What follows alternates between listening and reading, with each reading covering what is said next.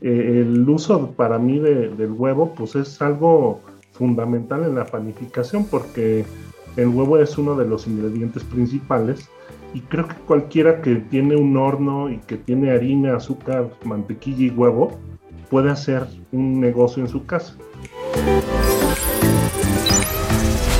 Bienvenidos a Desmenuzando la conversación con Yusapik, segunda temporada un espacio del Consejo de Exportadores de Carne de Ave y Huevo de los Estados Unidos patrocinado por The Ohio Soybean Council, donde los expertos de la industria de los alimentos comparten temas relevantes y de interés. Hola, ¿qué tal amigos? Bienvenidos sean todos ustedes a un nuevo episodio de Desmenuzando la Conversación con Yusapik. Eh, soy Jaime González, soy el consultor del Consejo de Exportadores de Carne de Ave y Huevo de los Estados Unidos, USAPIC por sus siglas en inglés, y en esta ocasión nos encontramos con el doctor Jaime Díaz González con el tema ovoproductos en la panificación tradicional. Pero, ¿quién es el doctor Jaime Díaz? Vamos a escuchar una breve semblanza de él.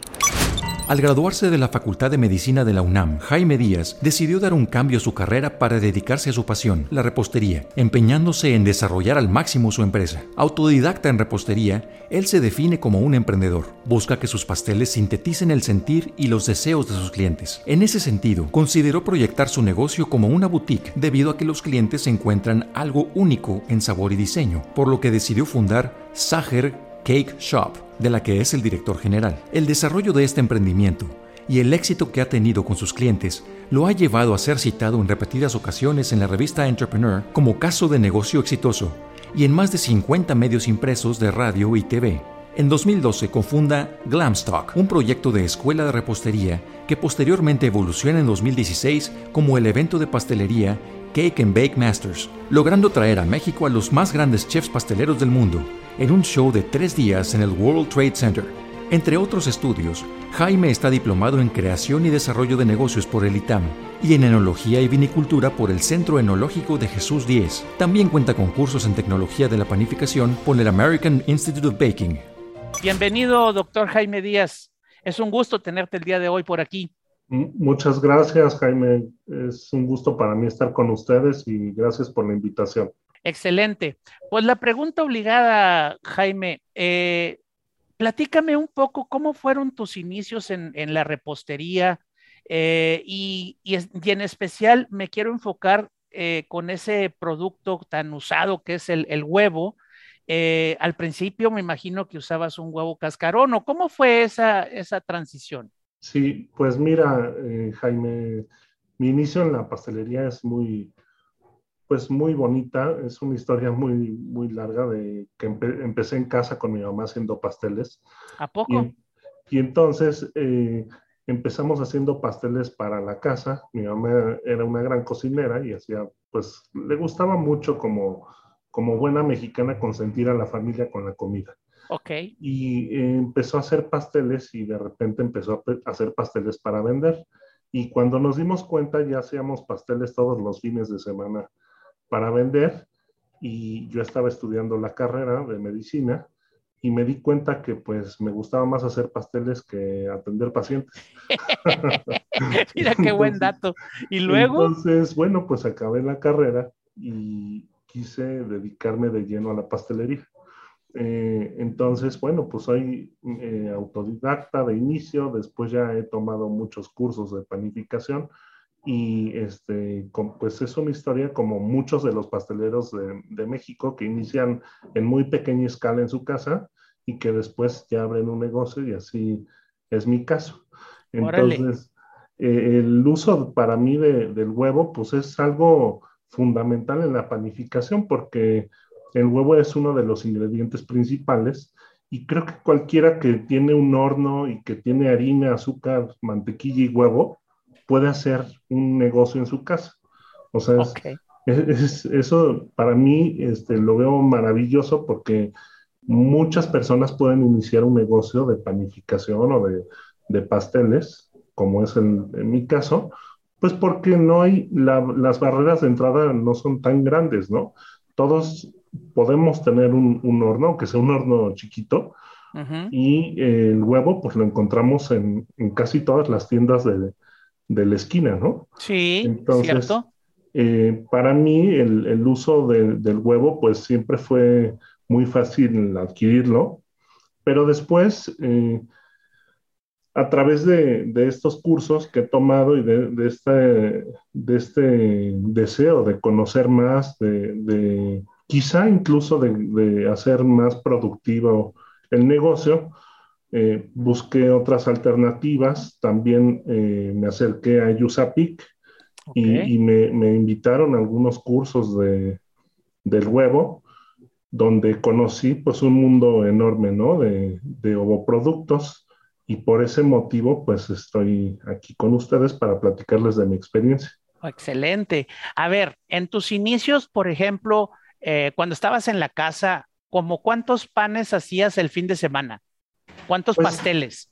Pues imagínate que cuando empiezas, eh, quizá empiezas vendiendo uno o dos al fin de semana, porque te lo, todo es de boca en boca, ¿no? No teníamos un, un local abierto, entonces me hablaba un amigo, quizá le hablaba a mi mamá una de sus hermanas o algún tío, y entonces nos pedían un pastel, después dos, y cuando ya hacíamos dos o tres pasteles, pues ya eh, el interés ya era vender más, ¿no? decíamos, bueno, ya creo que nos estamos dedicando a algo este, sin querer, queriendo.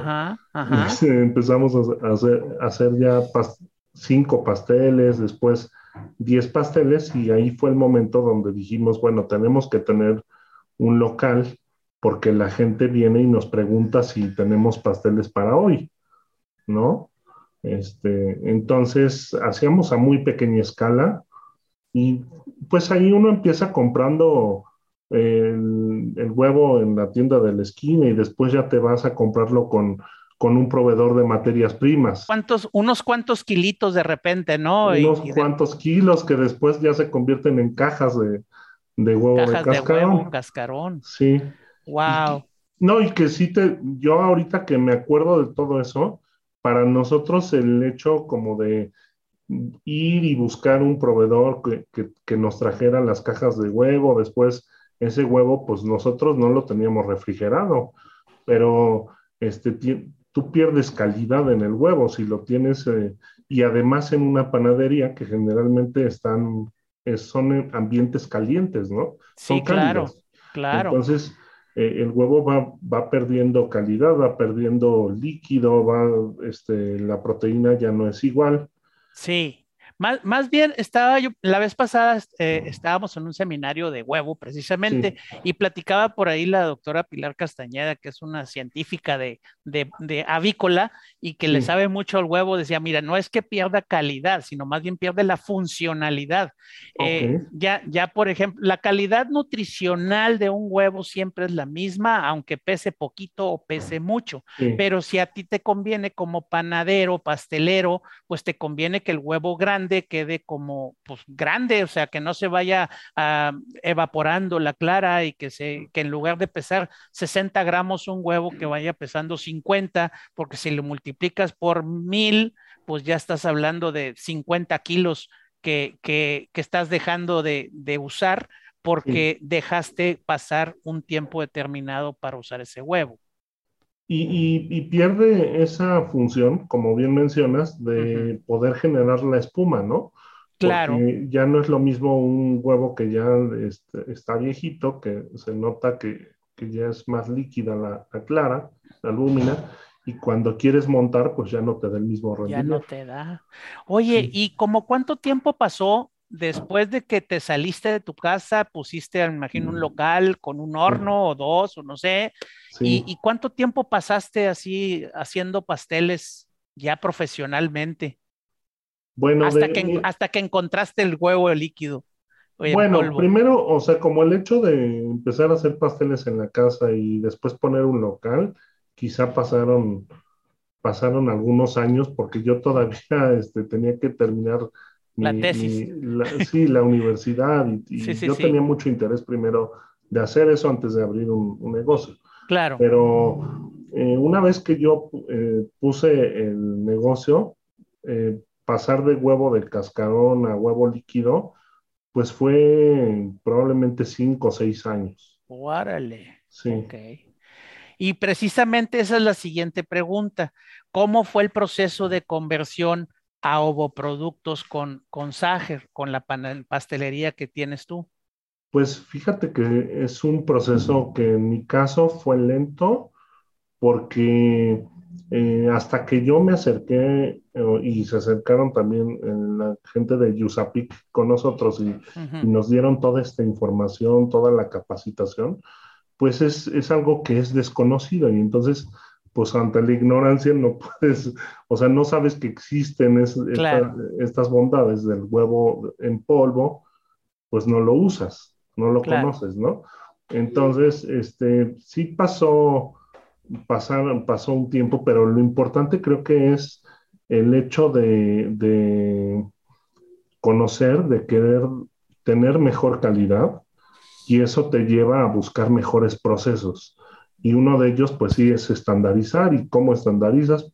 Pues con un producto que no tiene variaciones. Eso es bien importante, ¿verdad? O sea, Sí. por ejemplo, si tú dices, mi receta lleva tanta cantidad de huevo, tanta cantidad de azúcar, de harina, etcétera, etcétera, pues el hecho de que le varíes con, porque hace rato fuera de cámaras hablábamos de que una tapa de huevo no Sí. contiene un, un huevo del tamaño uniforme, o sea, unos huevos son más pequeños, otros son más grandes, en la misma tapa de huevo, no quiero saber en toda la caja, más, con mayor razón han de ser de diferentes tamaños.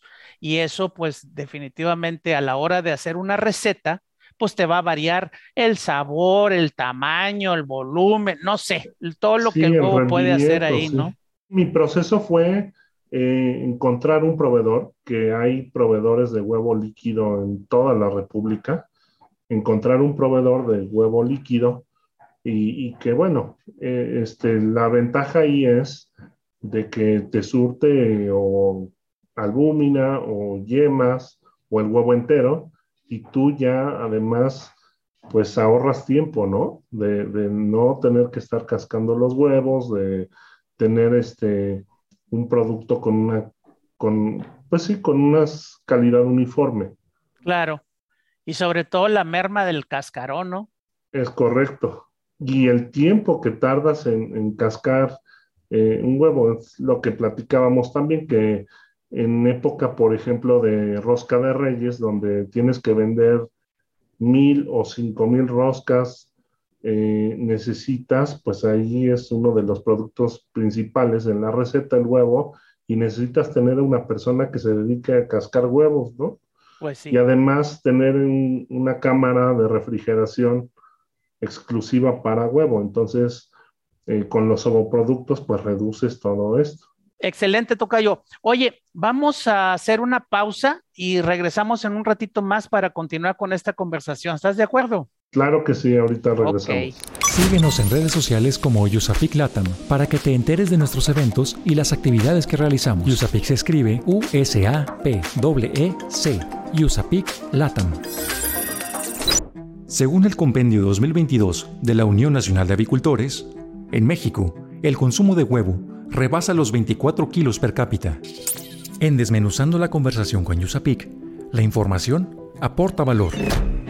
Mito. El huevo en polvo es sintético y no es fresco ni natural. Continuamos con este interesante tema. Estamos desmenuzando la conversación con Yusapic. A Chihuahua. Entonces, ¿por qué dicen que el huevo es sintético? ¿A poco el huevo en polvo es sintético, Jaime? Pues por supuesto que no. El huevo en polvo, pues es huevo que, que es huevo.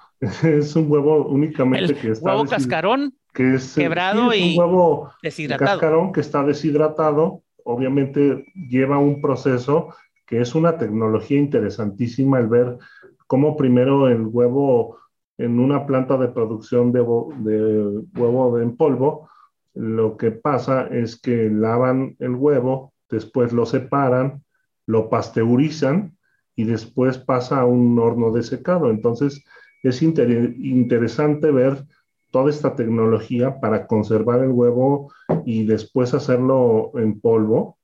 Y es este un huevo, pues, súper, súper eh, bueno para la industria de la panificación, ¿no? Que nos reduce muchísimos procesos. Ok, entonces, eh, si el huevo en polvo no es sintético, es un huevo natural, un huevo cascarón que tuvo un proceso y finalmente lo, secaron, lo deshidrataron. Eh, ¿Cómo puedes utilizar o cómo puedes saber qué huevo o qué tipo de huevo es el que debes usar en, la, en, una empresa de panificación como la tuya, por ejemplo? ¿Qué tipos de huevos eh, usas? Sí, bueno, pues de productos hay, hay varios, sobre todo para panificación hay una línea que es la, de, la del huevo en polvo o huevo deshidratado. Hay otra línea de huevo congelado también y hay el huevo líquido que es de refrigeración. El que yo uso particularmente es el huevo en polvo y ese lo dividen en la clara, la yema y el huevo entero. De la clara también hay un producto que hacen que es un huevo con, perdón, es clara de alto batido. Esta clara de alto batido nos da mucha estabilidad, por ejemplo, para hacer merengues o para hacer, pues, esta pastelería que requiere de mucho aire en el interior. Entonces, eh, ahí le agregan, sí tiene un agregado que es una goma que le da mucha estabilidad al huevo y que permite que los panes no se bajen, ¿no? Que es siempre el terror en la panificación, que no nos dé, eh, este, pues esa amiga que, se aplasten. que se aplaste. Entonces, es una ventaja enorme tener un huevo que tenga, pues tiene un aditivo, que es una goma, y, y eso no es, no es nada que vaya en contra, al contrario, nos da mucha estabilidad al momento de usar ese huevo, incluso nos da más rendimiento, si lo que se busca es rendimiento, también ofrece más rendimiento. Eh, también hay eh, yemas con azúcar. ¿Por qué? Porque los productos de panificación generalmente vienen o, se endulzan, entonces ahí eh, la yema tiende a, pues, coagularse, ¿no? Con este azúcar se evita ese, ese proceso de coagulación, además de que tú y en tu fórmula, pues le, le van poniendo azúcar.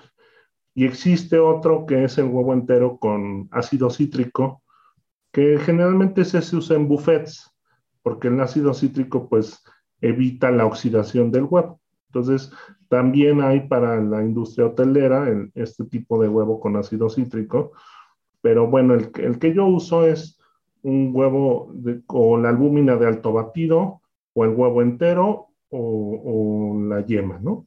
También la pura yema se puede utilizar en algunos, en algunos panes, en algunas reposterías, pero también tengo entendido que, también se le puede adicionar azúcar a esa yema. Sí, sí, claro que se le puede adicionar azúcar. Perfecto. De hecho, este, cuando uno utiliza los, los, el huevo en polvo, cualquiera de los tres, es recomendable que uno eh, tome un poco de, azúcar de la fórmula y primero mezcle en seco el azúcar con, el, producto en polvo. y ya después uno hace la hidratación del huevo. O sea, el único proceso que, que, lleva el huevo en polvo acá en nuestra pastelería es una hidratación. Exacto, es lo que te iba a decir. O sea, el huevo en polvo viene a ser perfectamente el, el eh, más bien, viene a ser como si fuera el huevo líquido, a emular el huevo cascarón lo por, pero tienes que, tienes es lo mismo, es, es, solo hidratar, ¿no? Es como cuando te preparas un, un café soluble. Eh, ahí está el café leofilizado y solo le pones agua y bueno, pues es como tomarte un café. Así es el, el, huevo acá el en huevo, polvo. El huevo en polvo. Solo lo hidratamos y queda perfecto y no le tienes que hacer nada más. Ok, también habrá que hacer algunas, algunas pruebas y errores, ¿no? Prueba de hay Que hacer ajustes, hay que hacer ajustes de formulación. Por eso mi recomendación para la gente que quiere empezar a usar el huevo en polvo es que primero haga el cambio, si utilizan huevo de cascarón, que primero haga el cambio a huevo líquido, porque eso es muy fácil, eso solo es un ajuste de, de, que quizás si, que utilicen eh, sus medidas, ¿no? Sus litros, que pasen de número de huevos a, allá medir en volumen. Ahí, por ejemplo, si mi receta en casa o en, un o en una panificadora, una panadería, si yo digo, mi receta dice 10 huevos, pues entonces lo que debemos hacer es pesar el líquido de los 10 huevos eh, cascarón. Así es, generalmente, sí, generalmente las recetas, pues cuando uno lo hace a nivel casero, viene en unidades, ¿no? ¿Cuántos huevos de cascarón? Yo lo que hice, pues fue ver el tipo de huevos que yo uso, porque no es lo mismo las, no sé, cada región tiene diferente tamaño este, y volumen por huevo. Entonces, yo de mi proveedor, pues veía y empecé a hacer las mediciones y dije, ah, bueno, mi huevo me da 50 gramos. Y mi receta me está... De líquido, de, del clara y yema. Así es. Y mi receta me está pidiendo 5 huevos, ¿no? Entonces ya tengo que medir 250 gramos de huevo y así empecé a hacer la conversión y así cambié mi, al huevo líquido. Después para cambiar al huevo en polvo es un poquito más, más de ajuste, un poquito más de hacer pruebas, porque ahí sí requieres ver si, si el líquido es el adecuado, bajas o subes líquido en, en el proceso de hidratación del huevo. Sí. Pero nada más, o sea, entonces, hay, una, perdóname, hay una recomendación de los fabricantes de estos ovoproductos de decir, este polvo lo puedes eh, hidratar 3 a 1, 4 a 1 eh, o, tantos gramos de, polvo por tantos litros de agua o así, es correcto, es correcto. Eh, este, existen unas tablas, las tablas más comunes dicen, por ejemplo, que la yema es 1 a 1 la albúmina es 7 a 1, 7 de polvo, perdón, 7 de líquido, 1 de polvo. 1 de polvo, ajá. Y el de huevo entero, es 4 a 1. Ok. Entonces, pues, ya con esa tabla, pues tú le vas midiendo si lo que haces de, ese, de esa conversión es igual a lo que tú hacías con el huevo cascarón. Exactamente. Así como comparaste el, el huevo, el cascarón el huevo cascarón, el volumen del huevo cascarón con el huevo líquido.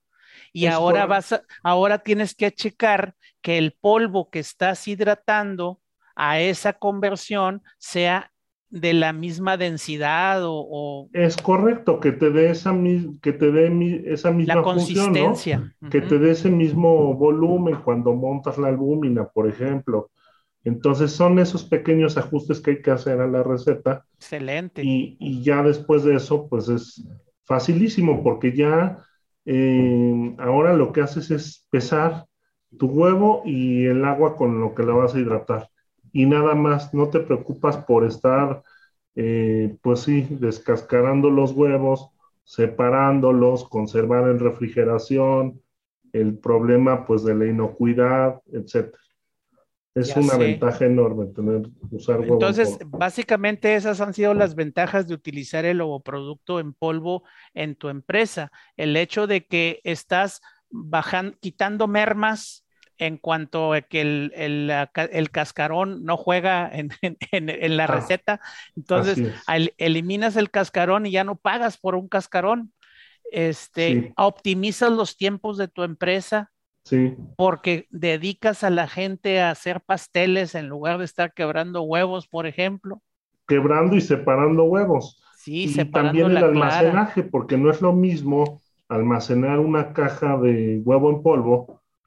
Una caja de huevo cascarón equivale a 360 huevos y es como un metro cuadrado más o menos. Es correcto. Cúbico, un metro cúbico. Y tú para huevo en polvo es una cuarta parte de eso. Entonces, o sea, va a ser una caja de galletas. sí, así es. Y no necesitas refrigerarlo. Eso es aparte. Solo mantenerlo en un lugar fresco. Entonces, no necesitas refrigeración, el almacenaje es mínimo, además de que puedes aprovechar el, precio de, no sé, una oportunidad en el precio del huevo. De compra, oportunidad de compra y almacenar lo que, lo que necesitas. Y almacenarlo, quizá si hoy está a mejor precio, porque pues el huevo siempre varía, está, está para arriba y para abajo, tenemos que, podemos comprarlo a buen precio y almacenarlo durante seis meses, ¿no? tiene una vida de aquel de 12 meses, sí. Muy bien. Oye, Tucayo, pues qué interesante está todo esto, pero ¿sabes qué? Tenemos que hacer otro pequeño corte. Ahorita regresamos para la, la siguiente parte, ¿ok? Perfecto, ahorita nos vemos. Si quieres enterarte de las noticias más relevantes de la industria de la carne de ave y huevo, de nuestros próximos eventos y tener contacto con los líderes de la industria, descarga la app de Yusapik México, disponible en Play Store y App Store. Dato. Entre las ventajas de usar ovoproductos están que son más versátiles, al estar envasados son menos frágiles, pueden medirse fácilmente la cantidad necesaria. Al no existir ya la cáscara, nos ahorramos tiempo al no tener que abrir el huevo y espacio al no tener que desechar dichas cáscaras. Los ovoproductos presentan una mayor garantía en cuanto a control bacteriológico. La vida útil de los ovoproductos, dado los procedimientos por los que pasan en su producción, es mayor que la del huevo fresco. Continuamos con este interesante tema. Estamos desmenuzando la conversación con Yusapit. Pues hombre, verdaderamente que tiene muchas ventajas esto de utilizar el huevo en polvo, ¿verdad, Jaime? Así es, Tocayo. Pues mira, una importantísima aquí en la pastelería también es el, el, tema de que el producto viene pasteurizado. O sea, ya no andas preocupándote porque, bueno, siempre cuidas que no haya contaminación cruzada, pero ya no es una preocupación ¿no? de llevar salmonela por todos lados. Entonces, un producto pasteurizado se puede utilizar incluso crudo. Muchas veces en, pastelería o en, en, general en la cocina se utiliza huevo crudo. Eh, por ejemplo, para hacer merengues, para hacer smoothies, mucho para hacer ensaladas también. Entonces, pues para mí es esto que, esté pasteurizado ya es una tranquilidad. Hay, hay que garantizar que el público no, no se va a enfermar o no va a tener problemas de salud. ¿verdad? Sobre todo en, en una industria como la mía, donde pues el consumidor es el niño, ¿no? Los niños hacemos muchos pasteles infantiles, entonces hay que cuidar que, que nadie se enferme y sobre todo los que son más vulnerables. Claro. Eh, eh, bueno, otra de las ventajas, por supuesto, es disminuir la merma, ese 10% que hablamos del que, que el cascarón representa como merma, la, no, la que no se necesita refrigeración, que el almacenaje pues es mucho más eficiente porque tienes un producto de muy, muy poco volumen, eh, el ahorrar tiempo en, en descascarar el huevo, en separarlo, y algo importantísimo es la versatilidad que tiene el huevo. ¿Por qué? Porque tú puedes tener, si quieres hacer solo merengues, pues puedes utilizar solo la albúmina. No tienes que descascarar el huevo y luego no saber qué hacer con la yema, ¿no? O si quieres hacer un flan, pues solo usas la yema. Eh, eh, entonces, esa versatilidad que tienen los ovoproductos, pues es, es superior, ¿no? A, a tener que usar el huevo de cascarón. Es, es una ventaja muy importante. Mira, todas estas ventajas me las estás pintando bien bonitas y creo en ti. Pero, ¿qué pasa con la gente que trabaja en, las, en los negocios? ¿Cómo es la resistencia de toda esta tradición de hacer el pan de cierta manera, de convertirlo, de, de mezclarlo, etcétera? ¿Cómo te fue a ti al principio? La resistencia todos la vivimos, ¿eh? incluso yo, eh, por desconocimiento, eh, no, no, sabía que, existía primero estos ovoproductos y segundo, como, como dijimos en los mitos, que no era sintético, ¿no? Que, que, sí, era, que sí era huevo real. Entonces, yo, yo lo viví también con mi gente cuando les dije, oigan, pues vamos a probar un nuevo producto Queremos hacer estas pruebas, queremos que ustedes lo conozcan también y que nos den su punto de vista. Entonces, lo interesante ahí es demostrar que nos da un producto de mejor calidad, nos ahorra tiempo, nos ahorra espacio, nos ahorra, bueno, todo lo que ya dijimos, y que además eh, el producto final es mejor porque después de la estandarización te das cuenta que tu, tu pastel o tu, tu bizcocho sale con una amiga uniforme, siempre el rendimiento es igual. Eh, además, se aumenta la vida de aquel del producto final. ¿Por qué? Porque muchas veces el huevo, como está contaminado, a veces eh, se produce descomposición temprana de, los bizcochos, si es hasta, o hasta por la misma contaminación cruzada. Entonces, nos da mucho más vida de aquel eh, al utilizar huevo en polvo. Entonces, todo esto yo se lo, lo, demostré con ellos mismos, porque quien hizo estas pruebas fueron, fueron ellos, fue, la gente que trabaja en producción. Tú le, trajiste el huevo en polvo y ellos empezaron a hacer. Sí, les hicimos unas brigadas, e hicimos pues, el, eh, pues ese proceso de hacer los dos panes como un tipo de experimentación. Tú lo vas a hacer con huevo líquido, tú lo vas a hacer con huevo de cascarón y tú lo vas a hacer con huevo en polvo. A ver quién se tarda menos y a ver qué producto final sale. Los pusiste a competir entre ellos. Sí, y probamos los tres, los tres panes de diferentes bizcochos. Bueno, el mismo, la misma receta, pero en los diferentes productos y nos dimos cuenta que estaba mucho más bonita la miga del, pan con el huevo en polvo. Además, después de varios días, mantenía más humedad el, pan del huevo en polvo y se descompuso más rápido el que era huevo de cascarón. Entonces, ellos lo vieron eh, y se quitaron esa resistencia. Paso número dos, pues fue que tuvieran una, ya una capacitación completa de cómo utilizar el huevo, que en realidad no es, no es complicado, es una capacitación de dos, tres horas para entender ya muy bien el producto, cómo se maneja y, y nada más. Y después este, el proceso de nosotros de ajustar las recetas y fuimos cambiando de una en una, pues para que no hubiera fallas, ¿no? Que no, no pasó nada, nunca hubo una falla, pero pues siempre con esa resistencia mejor nos fuimos de a poco en poco y, se cambió. Y ahora que yo, por ejemplo, invito a chefs y este, ven que utilizo el huevo en polvo, pues se sorprenden. O sea, muchos me preguntan, muchos chefs me preguntan de dónde, dónde lo compro, cómo lo consiguen, porque ven las ventajas claro. aquí. Oye, pues importantísimo eso de que tu labor, tú, eh, cuando dices que invitas a chefs es porque estás, ¿tienes, ¿tienes alguna escuela de, culinaria ahí en, tu local?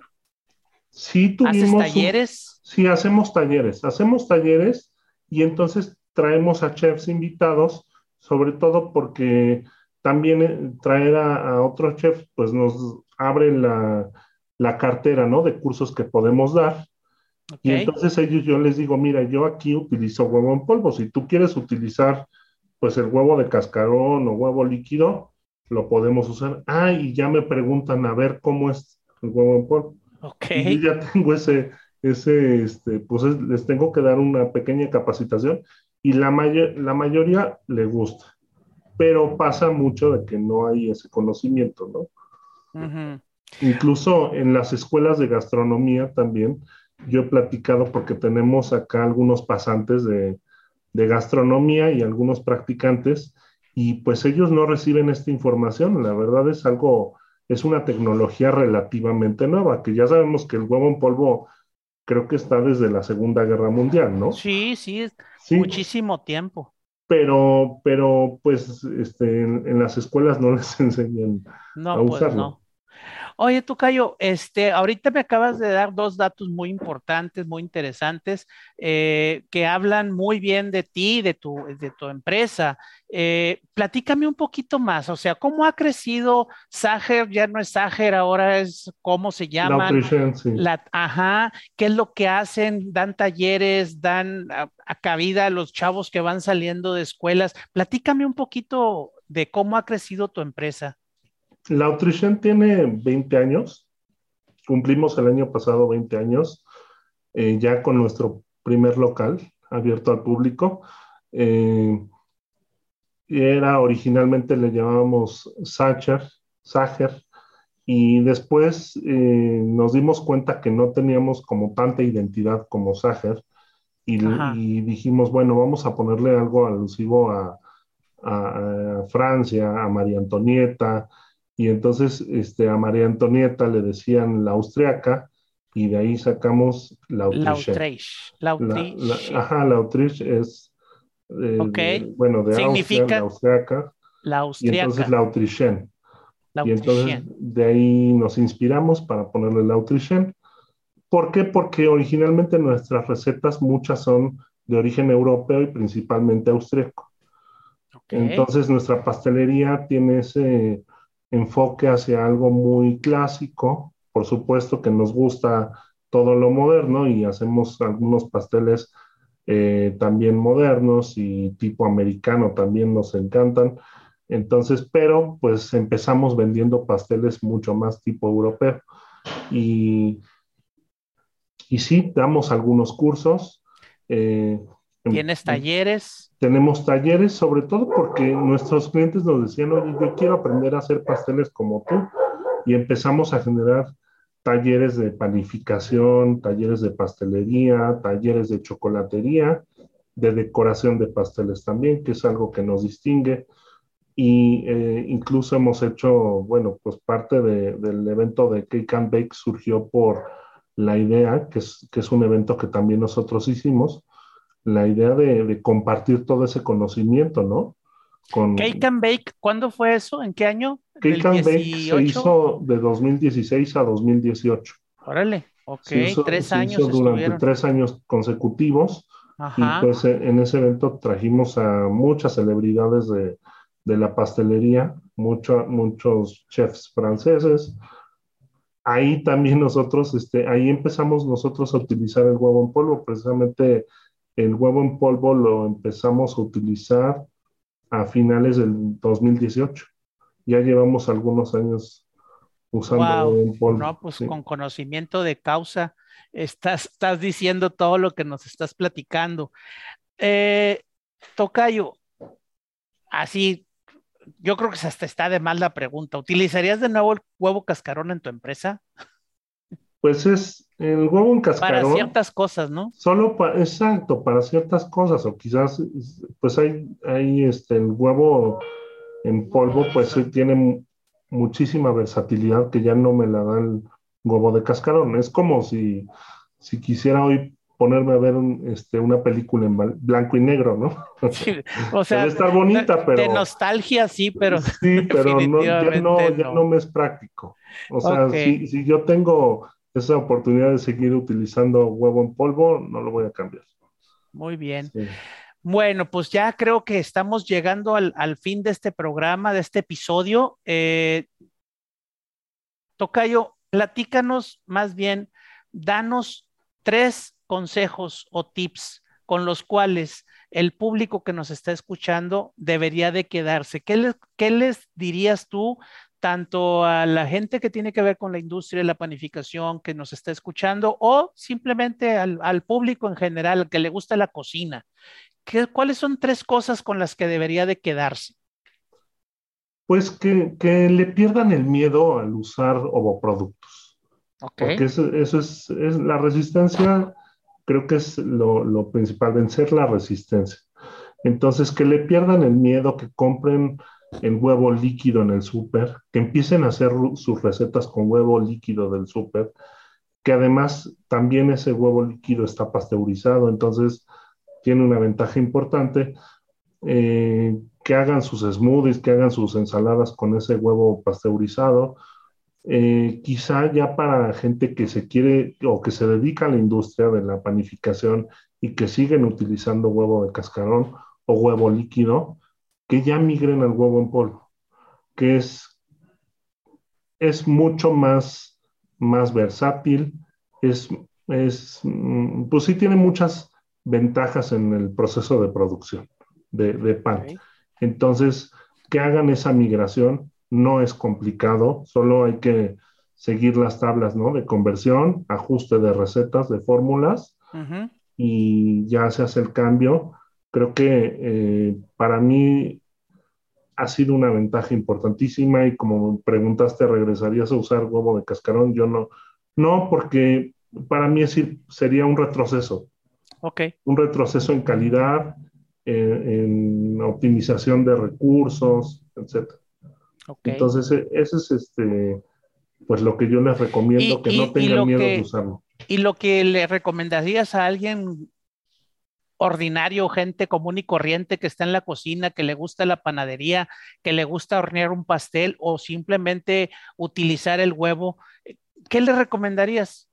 Igual, úsenlo, no pasa nada. Sí, úsenlo, que no le tengan miedo, que eh, este, los productos están en el súper, que compren el, la albúmina, que empiecen con eso. Sobre todo, pues creo que hasta por, pues la gente cree que, que el utilizar la albúmina sola es mejor. Yo, este, para, para los alimentos, ¿no? Para el desayuno. Hablando de nutrición, sí. Hay gente que le gusta eso, bueno, úsenlo así, pruébenlo, pruébenlo para sus smoothies, pruébenlo para sus ensaladas.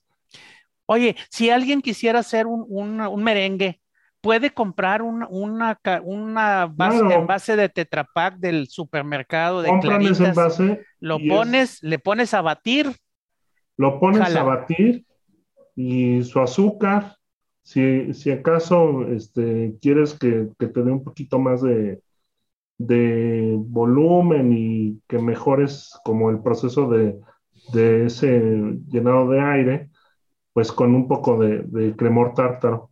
Ajá. Y ya. Para mover el pH. Para, para, bajar el pH, así es. Muy para bien. bajar el pH. Y, eso hace que se haga más rígida la, que, tenga mejor, que tenga una mejor función la lúmina, sí. Excelente. pues bien, eh, Tocayo, pues muchísimas gracias por haber estado conmigo aquí en este desmenuzando la conversación con Yusapik. Fue un placer tenerte y hablar de, de lo que es el, el ovoproducto como un producto funcional y, e indispensable, digamos, en una, en una panadería o en un negocio. Muchas gracias, ¿eh? Muchas gracias a ustedes, Jaime, y un saludo a todo tu auditorio. Muchas gracias. Muy bien, pues ya concluimos, amigos. Muchas gracias. Agradecemos, como siempre, a Ohio Soy Bean Council por el patrocinio para la realización de este episodio de Desmenuzando la Conversación con USAPIC. Por supuesto, agradecemos al Consejo de Exportadores de Carne de Ave y Huevo de los Estados Unidos por ser el conducto para realizar este podcast. Los invito a que se suscriban y estén al pendiente para que juntos conozcamos más temas de interés de la industria cárnica. Yo soy Jaime González, soy consultor de USAPIC. Nos vemos en la próxima. Desmenuzando la conversación con USAPIC, por esta emisión ha llegado a su fin. Te invitamos a que te suscribas a nuestro podcast, comenta lo que más te gustó en este capítulo y deja tus dudas para nuestros expertos. Estaremos atentos a resolverlas.